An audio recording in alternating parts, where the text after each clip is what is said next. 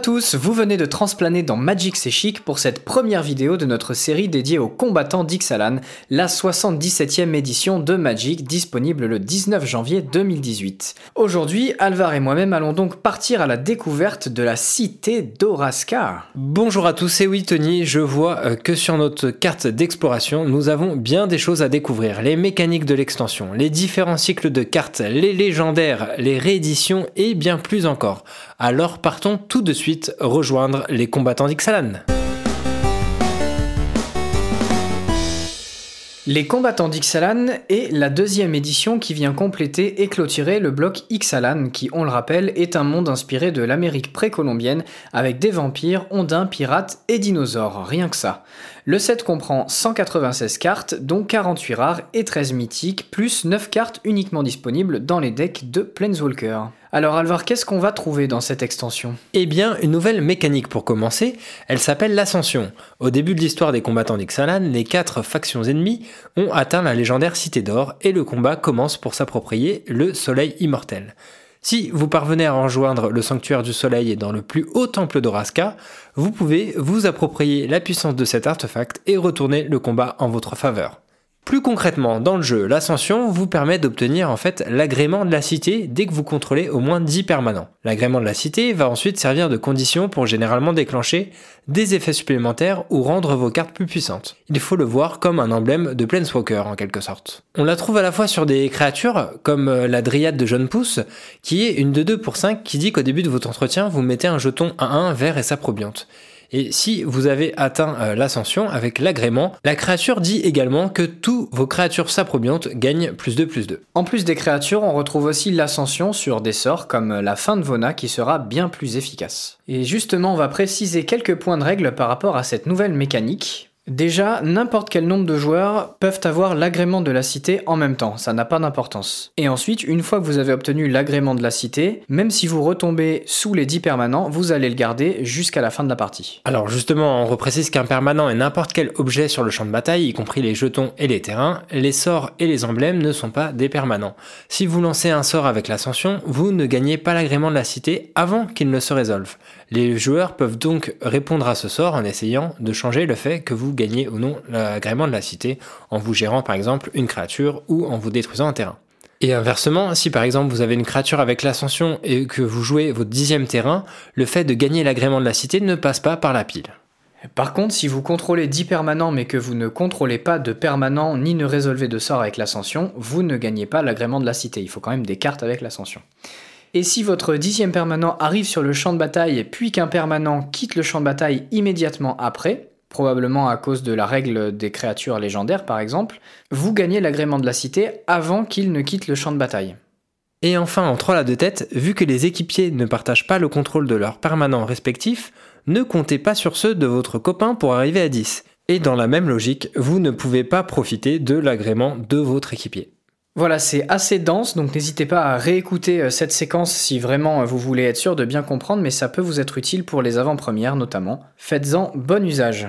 Oui, surtout que l'ascension est au final la seule mécanique nouvelle du set. Euh, mais les mots-clés apportés par Ixalan ne sont pas en reste. On retrouve euh, la rage pour nos amis les dinosaures et autant dire que les bestiaux sont plus énervés que jamais. On a par exemple le tyran au mâchoire collet, 5-5 pour 5, qui va exiler une créature adverse quand il subit des blessures et cette créature ne reviendra que quand le dino aura quitté la partie. Et puis si vous voulez vraiment faire le ménage, il vous suffira de titiller les férocidontes plaqués d'argent pour que chaque adversaire sacrifie un permanent. Du côté des pirates, c'est toujours le saccage et les trésors qui sont leurs occupations premières. Et on va pouvoir en mettre plus que jamais avec l'entourloupe par exemple qui va contrer un sort pour 3 ou carrément le don d'ardiesse qui vous en donnera un pour chaque terrain que vous contrôlez. Mais si vous préférez le saccage, tournez-vous plutôt vers la pillarde protéenne qui arrivera en jeu comme une copie d'une autre créature ou la hisseuse de gréement morneuil 3-2 pour 4 qui renverra une créature dans la main de votre adversaire. Ensuite, il y a l'exploration qu'on retrouve sous une forme un peu différente ici puisqu'on peut conférer cette capacité à des créatures.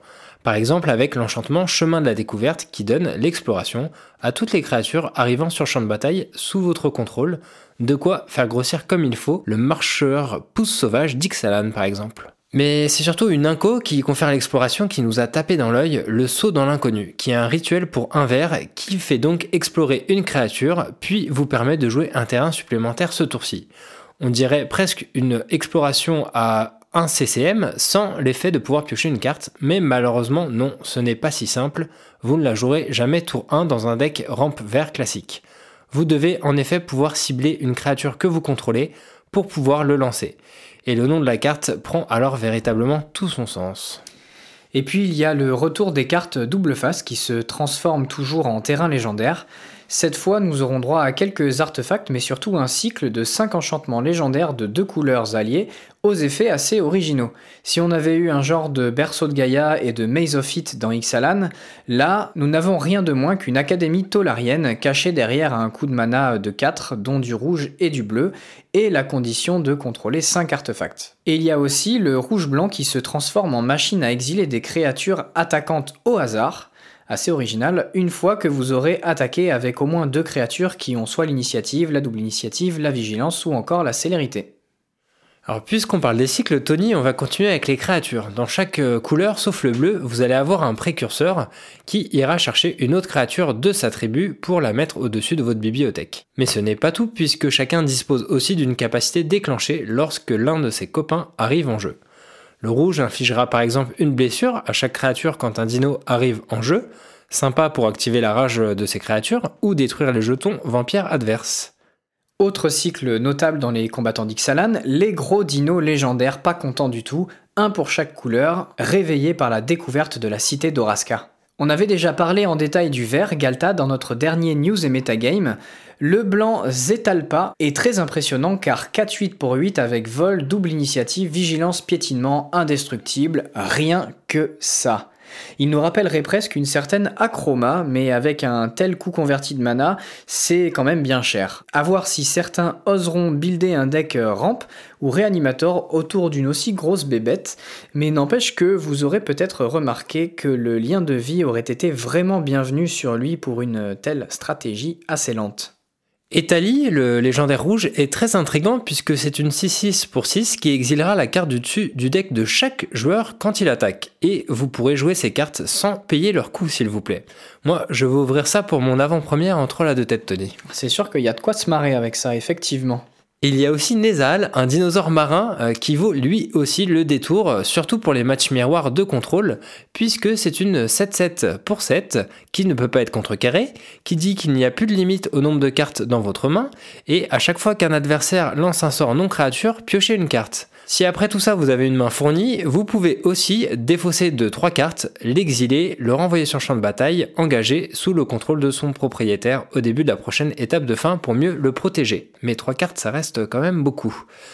Et enfin le noir, Tedzimok, qui est un véritable chasseur de primes au design original qui repère les créatures depuis votre main avant de les détruire en arrivant en jeu. Et pour rester sur les cartes légendaires, on va rapidement mentionner les personnages principaux de l'histoire, on en parlera plus en détail dans notre vidéo d'analyse. On va donc retrouver le méchant ondin Kumena et Sainte Elenda âgée de quelques centaines d'années. La surprise, c'est le sphinx Azor qui n'est autre que l'instigateur de la guilde Azorius de Ravnica et qui joue un rôle clé sur Ixalan. Puis parmi les Planeswalkers, on a une Watli qui cette fois est blanche-verte après avoir atteint la Cité d'Or et le Minotaur pirate Angrat, qui a déjà conquis le cœur des joueurs avec son background de père de famille emprisonné sur ce plan. Oui, on dirait pas comme ça, mais euh, c'est bien le cas. Et comme si ça ne suffisait pas, son illustration déchire grâce au talent de Raymond Swanland qui nous avait déjà proposé des Nicole Bolas Dieu Pharaon et ni sa voix de Zendikar magnifique. Tout ceci est très alléchant et on vous racontera l'histoire de ces personnages dès notre prochaine vidéo fait ou fiction, c'est promis. On va terminer le balayage des cartes par les rééditions notables. La bien connue Négation, illustrée cette fois par Magali Villeneuve, qu'on ne présente plus. Autant vous dire qu'en version foil, ça risque de faire pétiller les yeux.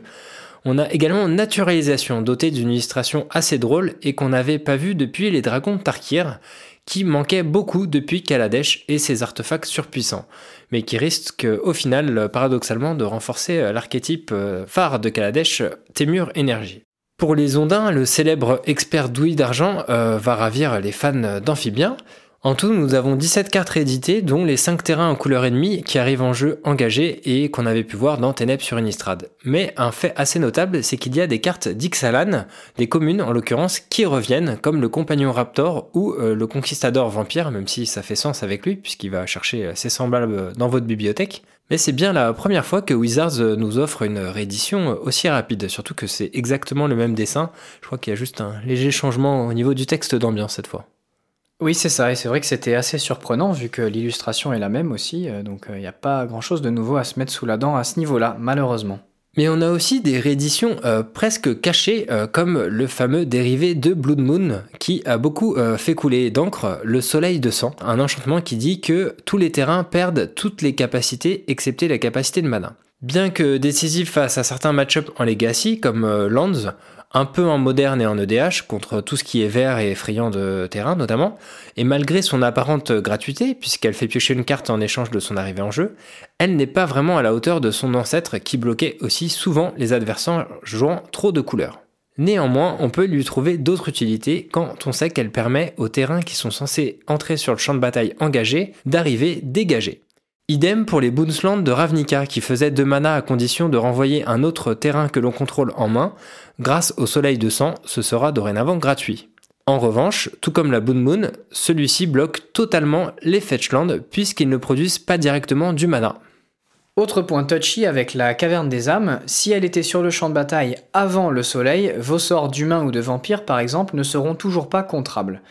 Si elle arrive quand le soleil est déjà là, c'est trop tard cette fois, vous n'avez pas le droit de choisir un type de créature quand la caverne arrive sur le terrain. En standard, elle n'affecte pas le recyclage des terrains d'Amonkhet car le soleil affecte uniquement les terrains en jeu et pas ceux dans votre main, donc ça c'est bon à savoir aussi. Et avec la Charmille Dryade alors Tony? Eh bien, ça n'impacte en aucun cas la carte, elle garde son second statut de créature et peut faire du mana normalement quand elle n'a plus le mal d'invocation. Et c'est la même chose pour les terrains artefacts comme Citadelle de Sombracier. Si elle perd la capacité d'indestructible, elle garde son second type artefact. Et pour les fameux terrains troncs ou le temple Eldrazi en moderne notamment, ça ne change rien à leur vie. C'est du mana. Ce qui fait que la carte rentre parfaitement dans l'archétype en ne l'empêchant pas de faire des tonnes de mana incolore tout en améliorant son match-up contre Valakut par exemple. Si vous avez d'autres interrogations, euh, spécificités euh, par rapport aux interactions de cette carte, n'hésitez pas à les poser en commentaire, on tentera d'y répondre. Et enfin, l'acquisition de l'esprit supérieur aura peut-être attiré votre attention puisqu'elle permet d'aller chercher une carte en dehors de la partie. On rappelle ce que signifie exactement cet effet, inventé en jugement dans le cycle des souhaits il s'applique uniquement à la réserve en format euh, compétitif. Mais en casual, vous pouvez aller piocher dans votre collection ou même acheter un booster pour trouver urgemment une réponse à la situation. Par contre, on ne peut pas aller prendre euh, une carte qui a été exilée par un quelconque effet, puisque la zone d'exil est considérée comme une zone rattachée à la partie. Pour conclure cette présentation générale, on va passer en revue les différents produits et cartes promo hein, rattachés aux combattants d'Ixalan. Si vous cherchez des decks préconstruits, vous pourrez euh, vous tourner vers les Planeswalker decks Angrat, rouge et noir, ainsi que Vraska, mono noir. Ces decks contiennent des cartes exclusives qu'on ne trouvera pas dans les boosters, mais qui sont généralement de faible puissance et sans grande utilité en dehors de ces listes. Pour ceux qui veulent précommander une boîte de booster, vous aurez droit à une version spéciale Buy a Box du crochet du capitaine. Disponibilité à vérifier auprès de votre magasin. Le week-end suivant la sortie de l'extension, c'est-à-dire les 20 et 21 janvier, aura lieu le Draft Weekend où vous pouvez récupérer le don d'Ardiès en version promo. Une carte pas si mauvaise, hein, malgré son euh, CCM 7, puisqu'elle produit autant de trésors que de terrains que vous contrôlez, et certains d'entre vous rêvent de gagner avec la jouissance des richesses d'Ixalan qui permettait de remporter la partie si on a 10 trésors au début de son entretien. Une condition qui semble plus facile à remplir maintenant que Hardiès est devenue si généreuse. Et si vous participez à la ligue en magasin à partir du 22 janvier, c'est une étendue sauvage en évolution exclusive qui sera à la clé. Puis tous les vendredis, ce sont bien sûr les tournois FNM qui donnent aux vainqueurs ou aux chanceux tirés au sort des cartes promo qui seront encore une fois des tokens foil double face. En janvier, Trésor et Ondin. Février, l'agrément de la cité et un mystérieux totem dont on parlera dans l'analyse des cartes. Puis en mars, Saprobionte et l'illusion pondue par le Planeswalker Jace.